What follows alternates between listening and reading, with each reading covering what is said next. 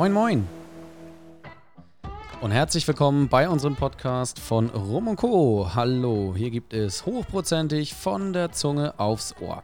Ob hochwertiger Rum, geiler Gin Tonic oder leckerer Whisky Sour, Schnaps ist das Metier. Wir tun so, als ob wir es besser wissen und freuen uns auf eine hochprozentige Zeit mit dir. Das Thema des heutigen Tages: Underdogs für deine Bar. Und was bedeutet das am Ende des Tages? Ich möchte mit euch heute eine kleine Weltreise starten, aber wir starten sie nicht von Europa, sondern wir starten heute aus Asien heraus. Hinweis: Es kann im folgenden Verlauf der Sendung zur Markennennung kommen und dabei handelt es sich um unbezahlte Werbung. Außerdem weisen wir darauf hin, dass wir über Spirituosen und den Genuss eben dieser sprechen werden. Jeder ist hier für seinen eigenen Schluck verantwortlich. Genießt daher mit Herz und Verstand. Warum ich das mache? Ganz einfach. Und zwar ähm, haben wir ja in den vergangenen Podcast-Folgen immer mal darüber gesprochen, dass es wichtig ist, dass man Mut zur Lücke hat. Beziehungsweise für wen ist das wichtig? Natürlich für einen selber, weil man so seinen Geschmack erweitert, äh, Dinge neu definieren kann, also neue Grenzen schaffen kann. Vielleicht auch mal herausfindet, was einem vielleicht auch wirklich überhaupt nicht schmeckt oder was man die ganze Zeit unterschätzt hat. Und deswegen versuchen wir uns heute so ein bisschen abseits der Norm zu bewegen und dem, was nicht unbedingt jeder kennt. Also, wenn du gerade zuhörst und denkst, du weißt schon alles, dann bist du hier genau richtig, weil dann kannst du dein Wissen direkt abprüfen. Ich werde euch im Zuge dessen einfach mal nach Asien entführen und fange mal an mit einer Kategorie, die heißt Jutsu und zwar Jutsu Likör. Jetzt ist die Frage, was ist Jutsu? Jutsu ist eine japanische Zitrusfrucht. Also ähnlich zum Beispiel der Limette, Bergamotte oder Zitrone, aber hat natürlich seinen etwas eigenen Geschmack. Man könnte schon sagen, dass es irgendwie so eine Art ja, Trendfrucht zum Teil auch ist. Also es klingt ja auch irgendwie ganz fancy. Und der Jutsu-Likör von zum Beispiel der Marke Choya ist ähm, in meinen Augen relativ lecker. Der hat so eine gewisse Frische, ist nicht zu süß, lässt sich total toll einfach mit Tonic auffüllen. Dann hat man gleich direkt so ein perfektes Sommergetränk. Oder man nutzt es einfach für Cocktails und setzt, ersetzt mal die Limette oder den äh, Zitronensaft in seinem Drink. Also Jutsu-Likör, damit sind wir jetzt gestartet und bleiben bei der Marke Choya, ähm, die auch aus Japan kommt, logischerweise. Und hier haben wir Choya Aged 3 Years. Jetzt fragt man sich, ja gut, was heißt denn das jetzt? Ähm, das ist ein japanischer Ume-Frucht-Likör. Was zur Hölle ist denn eine Ume-Frucht? Ich wusste das tatsächlich vorher auch nicht. Wenn man sich das mal äh, alles hergoogelt, stellt man fest, äh, das sieht aus wie ein grüner Pfirsich. Und so beschreibe ich euch das jetzt am besten auch. Der ganze ähm, Likör hat seine 15,5 Prozent. Ist super fruchtig und wenn ich jetzt nochmal dran drehe, ich mache mal ein bisschen, ich mache nochmal auf, dann hat das so fruchtige Noten, die so auch an, an Honig zum Beispiel erinnern. Und so ein bisschen, ich weiß nicht, ob man Lakritz sagen kann, aber ja, so in die Richtung. Also auch super spannendes Produkt würde ich persönlich, weil ich nicht so ein Süßmund bin, nicht unbedingt pur trinken. Habe ich aber mal tatsächlich versucht und bin der Meinung, ähm, dass das auch relativ gut geht. Ähm, Bekannte und Freunde von mir durften es natürlich auch probieren, auch meine Arbeitskollegen. Und die haben alle gesagt, das kann man definitiv pur trinken, ähm, aber eben äh, auch mit zum Beispiel Sekt, Champagner oder einfach nur mit Selte aufgießen, wenn man es ganz leicht haben möchte. Und hat so relativ einfach, mit relativ wenig Handgriffen, ein schönes Getränk im Glas. Anders ist das zum Beispiel beim Pure 500. Der Pure 500 ist äh, keine japanische Spirituose, sondern ein äh, chinesisches Produkt ähm, aus der Kategorie Baiju. So, Baiju ist so ein Riesensammelbegriff, kann man erstmal sagen. Was genau dahinter steckt, ist in meinen Augen auf einen Punkt reduziert, nicht ganz äh, klar definiert, weil relativ vieles aus unterschiedlichen Produktarten aus, äh, als Baiju definiert wird.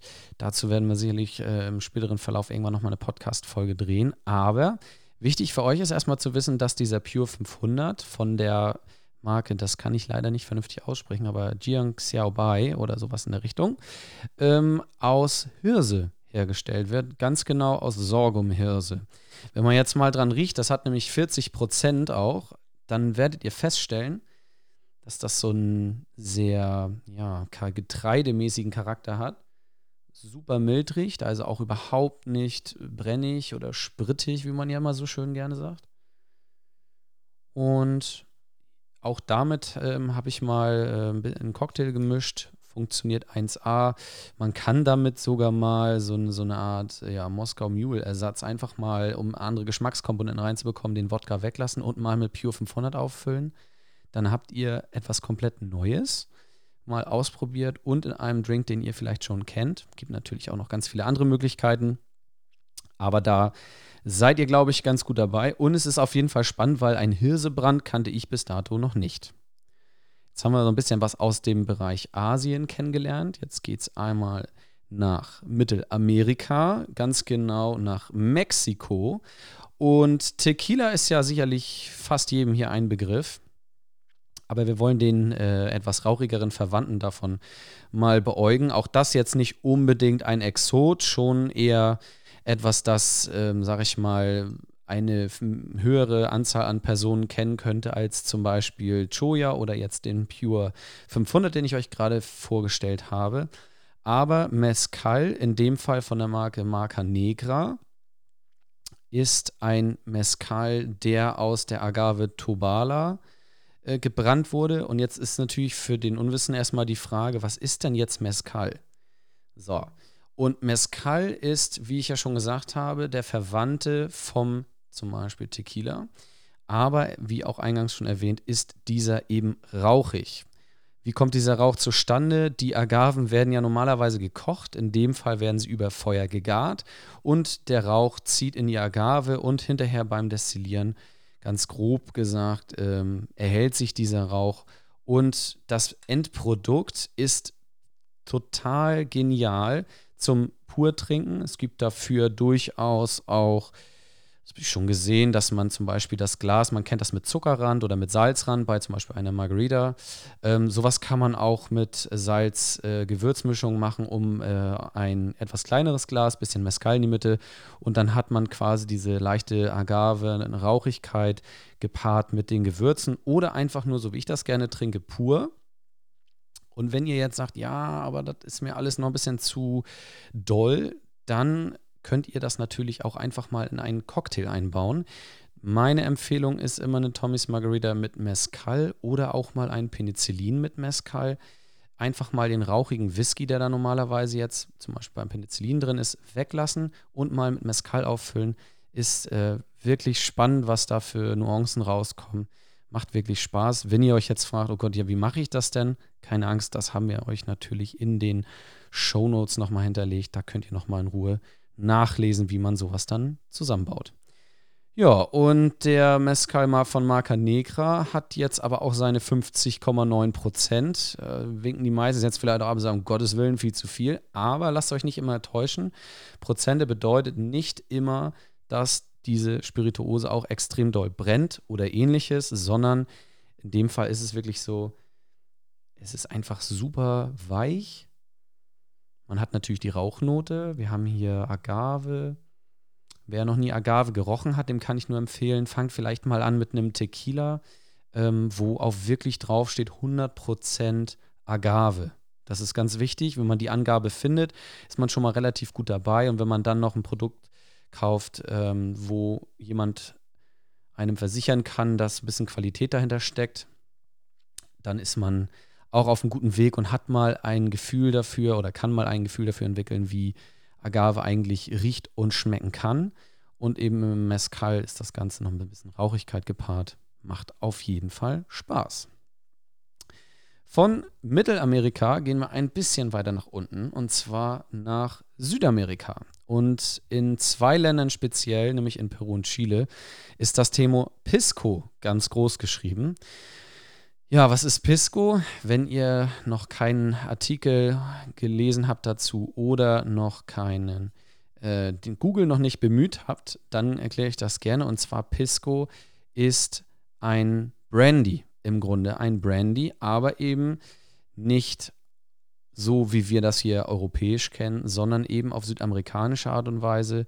Da werden Trauben äh, genutzt, um diesen Brand herzustellen. Den ich jetzt gerade in Hand halte, ist der Pisco Malpaso Reservado. Reservado weist schon so ein bisschen darauf hin. Normalerweise müsste der Brand klar sein, ist er nicht. Ähm, Reservado eben daher der Hinweis auch, dass hier eben das Ganze nochmal gelagert wurde. Und der kommt jetzt auch wieder ganz wichtig aus Chile. Da wird sich immer so ein bisschen drum gestritten, wer jetzt äh, was erfunden hat, äh, Peru oder Chile. Aber in dem Fall kommt das Produkt eben aus Chile und ähm, ich denke mal, beides hat seine Daseinsberechtigung. Da möge man mir jetzt bitte nachsehen, wenn man das anders sieht. Ja, Pisco hat 40 Prozent, ganz klassischer Drink damit, Pisco Sour. Auch hier, ähm, ich habe das, ich mache das tatsächlich so, immer mal rausfinden, was kann ich eigentlich alles machen mit dem Getränk oder mit der Spirituose. Ähm, in der Regel probiere ich es erst pur. Das ist, glaube ich, irgendwie klar und liegt für viele erstmal auf der Hand. Wenn ich jetzt aber überlege, ja, was soll ich denn damit machen, weil pur ist mir das irgendwie zu doll oder finde ich jetzt nicht so spannend, mache ich immer noch mal das folgende. Ich nehme einen Tonic, dem ich vertraue. Da gibt es verschiedene, die ich gut finde. Und ich probiere es einfach aus. Ich nutze es dann quasi als Longdrink. Und wenn ich eine bessere Vorstellung davon habe und bin vielleicht ein bisschen Cocktail-affin, dann kann ich das natürlich auch ganz einfach mal austauschen im Cocktail gegen eine andere Spirituose und schau, was passiert. Deswegen das, was ich am Anfang meinte, Mut zur Lücke, mal ein wenig abseits der Norm denken und schauen, was diese herrlichen Brände und Spirituosen alles können. Und wenn man jetzt am Malpaso mal riecht, dann hat auch der so eine, ja, ist schwierig zu, ist halt auch wieder so ein bisschen Trauben, ähnliche Noten auf jeden Fall. Auch wieder etwas alkoholischer, aber eben mit diesem schönen, mit diesem schönen Fasseinschlag. Also ich mache das persönlich sehr gerne. Ähm, Pisco Sour in dem Fall, äh, finde ich, mit dem Produkt ist absoluter Burner, macht richtig Spaß. Und auch da kann ich nur sagen, probieren, probieren, probieren. Und wenn wir jetzt in Südamerika sind, geht es nach Afrika. Aber bevor wir da hinkommen, ähm, möchte ich euch natürlich erzählen, was ich heute hier neben dem, was ich euch alles erzähle, äh, etwas genieße. Und zwar habe ich mir nicht einfach nur eine Spirituose gegriffen, sondern ich habe mir mal einen Drink gemacht. Da hatte ich irgendwie Bock drauf. Ich dachte mir, ey, wir machen hier so viele schöne Sachen und besprechen über so tolle Spirituosen. Da kann es auch mal ein Drink sein. Und zwar Smoky Toddy habe ich das Ganze genannt. Es gibt einen Hot Toddy. Ähm, das ist so ein Getränk, das kennt man vielleicht aus dem Irish Pub ist ein heißer Cocktail. Jetzt denken viele, oh, heißer Cocktail klingt ja schon mal nicht so gut. Auch da wieder, seid mutig, probiert das mal aus. Das Rezept packe ich euch gerne in die Show Notes. Da könnt ihr mal äh, schauen, was da so geht. Mein Tipp immer, wenn man Lagerfeuersaison hat, im Sommer wie auch im Winter ruhig. Ja, wenn man mal im Winter die Möglichkeit hat, irgendwo äh, sich mal einen draußen Feuer anzumachen, sich dick einzupacken, einfach mal ein bisschen ähm, die Kälte und die Natur zu genießen, dann äh, kommt es immer richtig gut, wenn man zum Beispiel jetzt eher dann tatsächlich im Sommer äh, die Möglichkeit hat, mal draußen zu grillen. Nehmt man Streifen Bacon, ähm, nehmt euch mal so einen Emaillebecher oder ich persönlich bin absoluter Fan vom Emaillebecher. Ihr könnt aber natürlich auch jeden anderen Becher oder jedes Glas nehmen, aber ich finde beim Smoky Toddy ja, heißer Cocktail, da kann man ruhig mal einen Becher nehmen.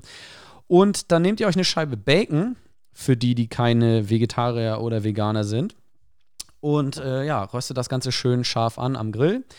Und äh, nachdem ihr das ein bisschen abgetupft habt und es wieder ein bisschen trockener ist und nicht komplett von Fett trieft, einfach mal schön in den Cocktail rein, ja, bisschen umrühren, gar kein Problem. Dann nehmt ihr noch ein zwei Rosmarin, flammt den kurz an, pustet das aus, auch das nochmal an die Seite mit reindrücken.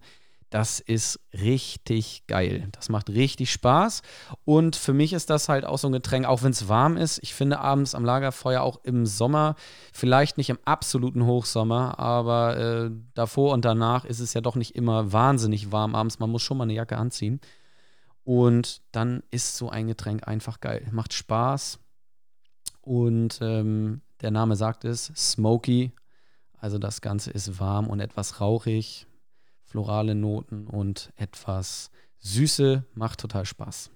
Schaut mal nach. So, aber jetzt wie versprochen weiter Richtung Afrika. Und auch hier habe ich euch wie aus Südamerika ein Brandy mitgebracht, allerdings eher klassisch, aber auch hier eine Besonderheit, also klassisch im Sinne von, wenn man die Farbe schaut und sagt, es ist Brandy, dann würde erstmal niemand widersprechen. Aber auch hier etwas Besonderes, nämlich dieser Brandy wurde aus Cashew-Äpfeln gebrannt und kommt aus dem Land Ghana. Also jetzt nicht vielleicht das, was wir alle so uns typisch unter Brandy vorstellen. Das Interessante ist, wer jetzt sich fragt, ja, Cashew, Cashew-Apfel, wo kommt das jetzt her? Wenn man sich mal anschaut, wie Cashew-Kerne wachsen und geerntet werden, dann stellt man fest, dass der Cashew-Kern quasi einer von zwei Früchten ist, quasi die an diesem Cashew-Baum eben wachsen. Und aus dem Cashew-Apfel wächst unten der Cashew-Kern. Und eben dieser Apfel ist nicht so unbedingt zum Verzehr so direkt geeignet. Das ist nicht so, wird vielfach auch gar nicht genutzt. Jedenfalls laut meiner Recherche. Und ähm, man hat sich jetzt überlegt, daraus könnte man auch was machen. Da hat man jetzt ein Brandy draus gebrannt und ich finde das Ergebnis, der MIM, den ich jetzt hier habe, heißt der Quame, hat 44 Prozent. Das ist wirklich spannend. Also nochmal ganz anders. Hat vielleicht sowas wie ein Edelbrand, so ein, so ein deutscher Fruchtedelbrand, an den es mich erinnert. Aber ist wirklich, also macht ultra viel Spaß und ähm, war für mich so ein kleines Highlight, als ich das erstmal probieren durfte. Ich war super kritisch, muss ich ehrlich zugeben. Ich gedacht habe, so, ja, Brandy, Cashewäpfel, sagt ja alles nichts, aus Ghana. Hm. Brandy hatte ich auch noch nicht so viele Erfahrungen mit. Würde ich mich auch immer noch nicht als Experte bezeichnen, aber als Enthusiast vielleicht. Ähm, aber das Produkt wirklich lecker, fruchtig, ähm, mit seinen 44 Prozent äh, finde ich trotzdem immer noch verhältnismäßig mild. Also ist nicht äh, komplett am Brennen, die ganze äh, Röhre runter, sondern wirklich ähm, schönes, gutes Getränk. So, und jetzt machen wir einen kleinen Cut und gehen mal etwas ähm, ja, dichter an unsere Heimatstandorte ran. Jetzt geht es nach Europa. Hier habe ich mir äh, ein, zwei, drei Sachen ausgesucht. Ich habe ja so eine Kiste neben mir stehen. Und da greife ich jetzt mal rein und habe hier als erstes den Uncle Joseph Masala Superior. Superior ah. Jetzt habe ich hier einen richtigen Worthaker. Superior sozusagen. Äh, Robino. So, und was ist das jetzt, was ich habe? Masala hat der ein oder andere oder die ein oder andere vielleicht schon mal gehört. Das ist ein Likörwein oder auch aufgespritteter Wein. Wenn jetzt jemand sagt, warte mal, das habe ich schon mal gehört irgendwo oder gelesen irgendwo, dann erinnert einen das vielleicht an zum Beispiel Madeira, nicht das Land, sondern auch der Wein, Sherry oder Portwein. Ja, das ist die gleiche Kategorie tatsächlich. Dieser hier kommt mit 18% aus und kommt aus Sizilien, auch nur da, also in äh, Masala, so heißt auch da die Region bzw. der Ort und auch nur da darf es hergestellt werden und ist erstmal ein absoluter Underdog, so wie die Serie auch heute heißt. Und wenn ich mir den jetzt vornehme, habe ich natürlich wieder sehr ähnliche Noten dem Sherry, dem Portwein durchaus. Also das ist nichts, was jetzt komplett artverwandt ist, aber es ist irgendwie so seine, seine leichte Säure, die mich so ein bisschen in den Bann gezogen hat, die ich irgendwie andersartig empfunden habe. Und äh, daraufhin habe ich mal ein paar mehr Masalas probieren dürfen und muss sagen, ist auf jeden Fall etwas, was ich für zum Beispiel Drinks, ich habe damit schon gebacken, ich habe schon gekocht damit, für Soßen in meiner Bolognese oder so habe ich das tatsächlich mal versenkt. Und ähm, da gibt es unheimlich äh, tolle Ergebnisse. Die Fruchtigkeit äh, kommt irgendwie immer super gut durch. Deswegen ist er wahrscheinlich auch eher als Kochwein verschrien. Aber ähm, auch im Glas macht er unheimlich viel Spaß. Es gibt ganz unterschiedliche Qualitäten. Aber eben diese sind trotzdem super spannend und super lecker. Auch hier wieder größte Empfehlung. Probiert das unbedingt mal aus. Und man fängt hier auch schon mit einem relativ schmalen Taler an, was ich auch immer nicht ganz unwichtig finde. Genau, also gehen wir jetzt von Italien ein wenig weiter nach Kroatien. Und in Kroatien gucken wir uns den Slivovitz an. Slivovitz, was ist das? Äh, oder Slivo auch genannt. Ähm, das ist eigentlich ein Pflaumen-Edelbrand. Ja, gibt es äh, oft verschiedene Pflaumen, die genutzt werden. Teilweise gibt es auch Slivos, die aus einzelnen äh, Pflaumensorten gebrannt werden, aber meines Erachtens nach ist das oft eher eine Mischung. Und äh, den ich jetzt hier in Hand halte, ist der von der Marke Tesla. Ja, der heißt tatsächlich wirklich so. Und hat seine 42 Prozent, kommt in so einer halben Liter Flasche daher. Und auch hier wieder eine etwas unterschätzte Spirituose. Wenn man mal in Slowenien oder Kroatien ist, dann ist es so, dass man, und auch noch in einigen anderen Ländern kriegt man das natürlich auch, aber wenn man mal dort ist, dann ist das immer so der Shot, der getrunken wird. Ja, es gibt immer ein Slivo, das ist, äh, gehört irgendwie so dazu. Fand ich nie wahnsinnig spannend und nie interessant, lecker oder irgendetwas. Aber dann habe ich mal sowas hier probieren dürfen, wie eben zum Beispiel der von Tesla und muss sagen, total lecker, super interessant, also Pflaumenbrandmäßig wirklich super spannend. Und was ich daran toll finde, ist, dass das auch wieder so ein sehr einfaches Getränk ist. Das geht pur. Und wenn ich Lust habe, schmeiße ich das mit Tonic zusammen. Und gerade diejenigen unter uns, die mit Wacholder nicht viel anfangen können und sagen, der Gin ist gar nicht meins, aber ich finde es schon cool, wenn es fruchtig ist, kann ich nur wärmstens ans Herz legen einmal so etwas auszuprobieren, das macht richtig Spaß. So, und weiter geht's. Ich greife hier mal ein bisschen rein in die Kiste. Was haben wir da? So, genau, ich habe mir ein bisschen was zurechtgelegt. Und zwar geht es jetzt von Kroatien nach Norwegen. Wir machen also so einen kleinen Bogen und kommen bei Oppland an. Oppland Edel Port Aquavit. Aquavit denke ich jetzt einmal, sagt den meisten erstmal per se etwas. Viele denken da, glaube ich, an Kümmel. Ähm, euch äh, sei mal gesagt, dass nicht jeder Aquavit zwangsweise aus Kümmel besteht. Er ist sicherlich häufig mit einer der Botanicals oder ja, Zutaten, die mit am häufigsten und auch am meisten verwendet werden, aber es ist kein Kümmel. Das muss man halt einfach wissen. Und wie der Name schon sagt, Obland Edel Port, Port, Portwein, ähm, ist dieser eben nachgelagert worden und somit ein Edelaquavit. Auch hier sehr überraschend für mein, äh, für meinen ursprüngliche Denke.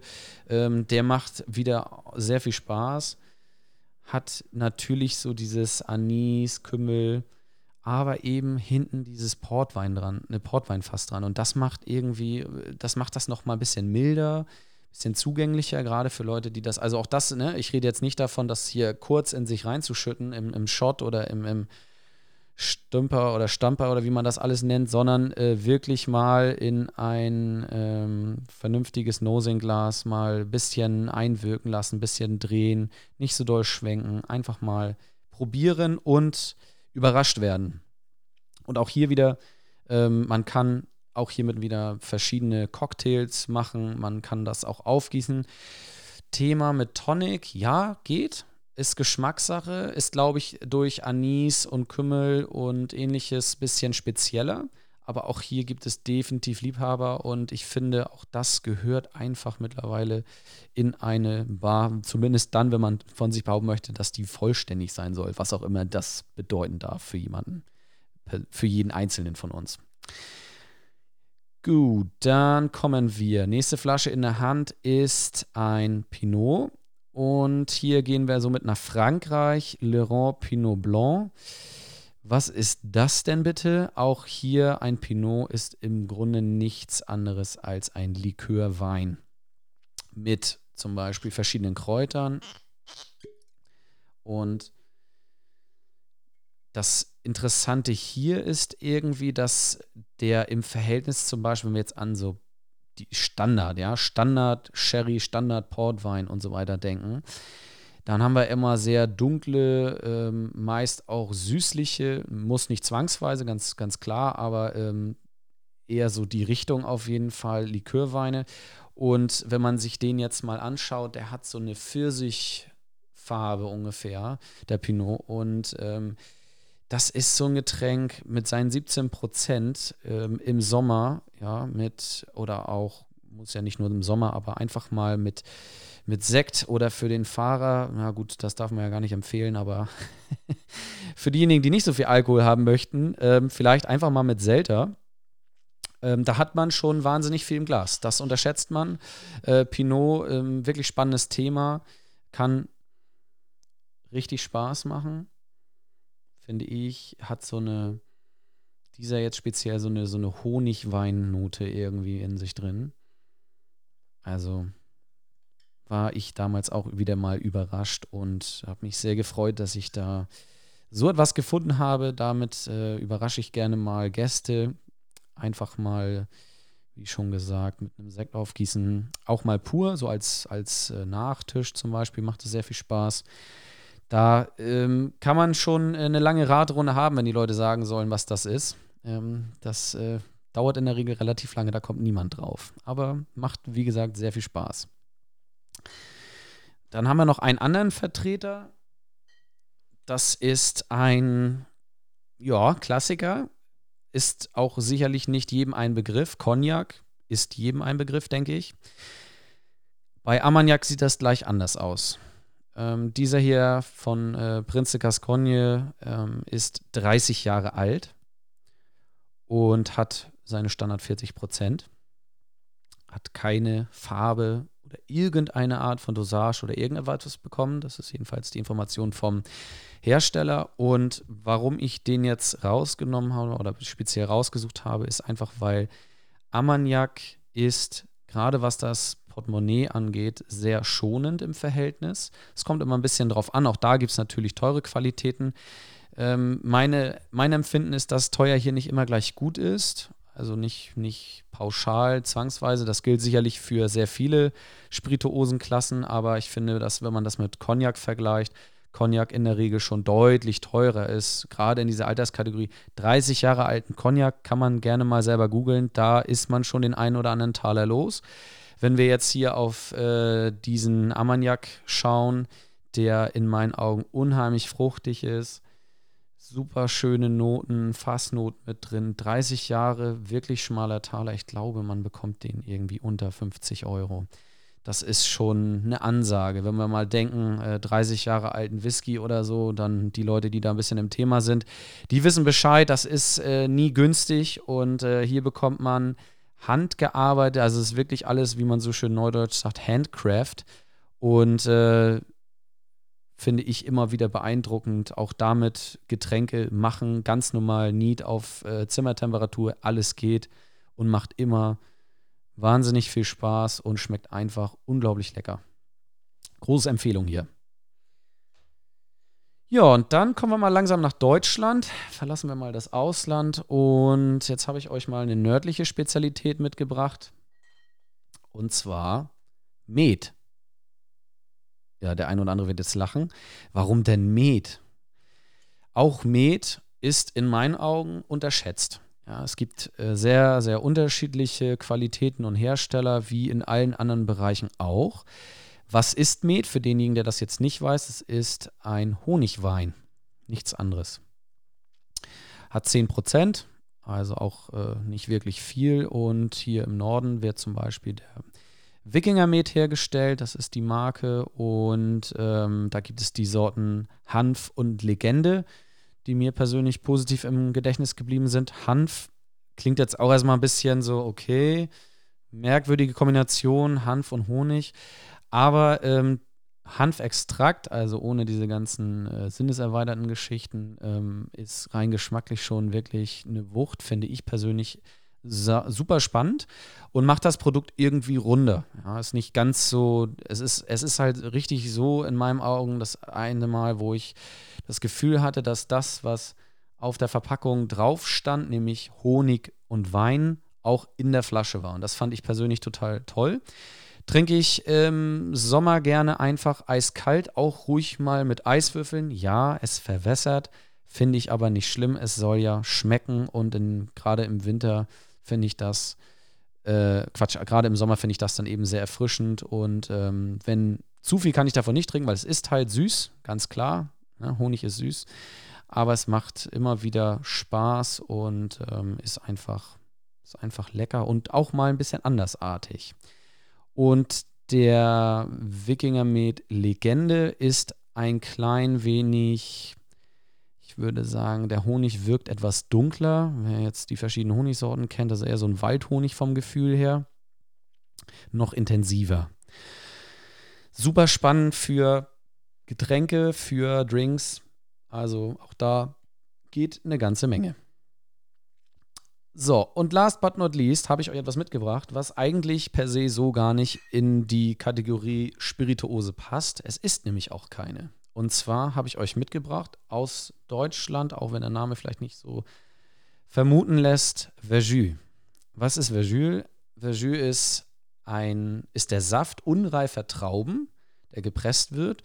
Und Warum sollte man das jetzt machen? Äh, normalerweise, man kennt das, ne? Wein, reife Trauben, Traubensaft sind auch reife Trauben. Wieso sollte man jetzt ungereifte Trauben nehmen? Und wofür ist das überhaupt gut? So, erstmal, warum sollte man das machen? Naja, weil ähm, das Ganze ist histaminarm und kann somit zum Beispiel auch als Essigersatz genutzt werden. Ist jetzt nicht unbedingt interessant für die Bar, vielleicht als für die meisten, ist dann eher was für die Küche aber vielleicht trotzdem nice to have und beziehungsweise in dem Fall ähm, interessant zu wissen. Das Ganze ist relativ ähm, kalorienarm, hat relativ wenig Fructose, weil eben der Fructosezucker, also der Fruchtzucker, sich noch nicht so wahnsinnig stark ausgebildet hat. Und wofür kann man das jetzt nutzen? So, das ist ja die wichtige Frage. Erstmal ist es ein bisschen milder als Zitrone. Es ist aber gleichzeitig auch nicht so herb wie Essig und somit kann man das zum Beispiel in der Küche für Soßen, Dressings, Marinaden und so weiter nutzen. Aber für uns ja viel interessanter natürlich auch Cocktails und Limonaden. Das wird ähm, zum Beispiel in Frankreich, habe ich mir sagen lassen, gerne einfach im Sommer mit Selter getrunken. So, das hat also vom Geruch her riecht es erstmal, zum Beispiel jetzt das von der Marke Ava, ähm, riecht erstmal sehr nach Traubensaft. Ein bisschen säuerlicher, aber eher süßlicher trotzdem Traubensaft. So, wenn man das jetzt pur trinkt, fällt einem auf, ui, das ist aber gar nicht so wahnsinnig äh, süß, sondern eher sauer, sauer als süß. Und das ist eigentlich in meinen Augen das Interessante daran. Deswegen, das ist diese Eigenschaft, die das Ganze interessant macht. Erstens bekomme ich durch die Säure so einen frischen Kick im Sommer, wenn ich es zum Beispiel mit Selter aufgieße. Oder wenn ich zum Beispiel, nehmen wir mal irgendeinen klassischen Cocktail, mit Nina hatten wir in der Folge zum Beispiel einen klassischen Daiquiri. Auch bei einer Daiquiri kann ich zum Beispiel die Zitrone oder Limette durchaus mal durchtauschen oder ähm, etwas twisten, indem ich etwas Verjus hinzugebe. Und viele von euch werden definitiv feststellen, dass das Ganze nochmal auf ein anderes Level gehoben wird, weil eben ein wenig mehr tiefe Komplexität einfach in einem Verjus drinsteckt. Das ist nicht unbedingt etwas, was man an jeder Ecke bekommt, das muss man vielleicht auch dazu sagen. Und es gibt auch erhebliche Unterschiede in den Klassen. Es gibt durchaus auch roten Verjus, es gibt äh, sauer, mild, extra sauer, also da auch äh, super viele Unterschiede. Wichtig ist aber, glaube ich, erstmal zu wissen, dass es Verjus überhaupt gibt. Und wenn ihr Interesse habt an netten Drinks, auch durchaus mal alkoholfreie Cocktails, dann ist Verjus etwas, mit dem ihr euch definitiv beschäftigen solltet. Und auch diejenigen, die sagen, nö, ich mag das aber gerne, wenn da ein schöner Rum oder ein schöner Whisky in meinem Drink ist oder auch mal ein Gin, dann auch euch da gesagt, äh, Verjus ist definitiv eine Waffe, mit der ihr eine Menge Spaß haben könnt und die eure Cocktails durchaus, je nach Art des Cocktails natürlich, auf ein neues Level heben können. Das soll es für heute dann auch an dieser Stelle erst einmal gewesen sein. Ich weiß, das ist eine Menge Input, aber das war auch so ein bisschen das Ziel, euch in kürzester Zeit, wir sind ja immerhin auch schon über die 30 Minuten Marke hinweg, aber trotzdem äh, in einer komprimierten Zeitrahmen einmal zu zeigen, was es alles gibt, was man vielleicht noch nicht gehört hat, wo man noch nicht weiß, was es ist. Und das ist das Interessante und da habe ich auch ähm, nächste Woche einen Gast, der auch diese Meinung ganz stark vertritt. Weil ja genau das ist, äh, verrate ich natürlich noch nicht. Aber eben der auch sagt, man muss über den Tellerrand rüber gucken. Das ist einfach wichtig. Es macht einfach, also es ist dann wichtig, wenn es für einen natürlich in irgendeiner Form relevant oder auch spannend ist. aber man kann einfach unheimlich viel Geschmack mit relativ wenig Aufwand bekommen. Man wird auch feststellen, dass auch außerhalb des Standards es durchaus sehr erschwingliche Arten von Spirituosen gibt und ähm, es immer wieder neue Geschmäcker auch gibt, Sachen, die man so noch nicht probiert hat und auch nicht schmecken konnte. Und wenn euch die Folge jetzt gefallen hat, dann freue ich mich natürlich über ausreichend Feedback. Ihr dürft gerne uns auch mal wieder irgendwelche Fragen stellen, auch in Form einer Sprachnachricht. Wir versuchen die dann natürlich im Folgenden mal zu beantworten und auch in die Folgen einzubauen. Und jetzt bleibt mir nicht mehr viel zu sagen, außer vielen Dank für eure Zeit. Schön, dass ihr wieder reingeschaltet habt. Ich freue mich aufs nächste Mal mit einer spannenden Folge, einem netten Gast und ähm, hoffentlich wieder mit euch. Macht's gut und bis bald.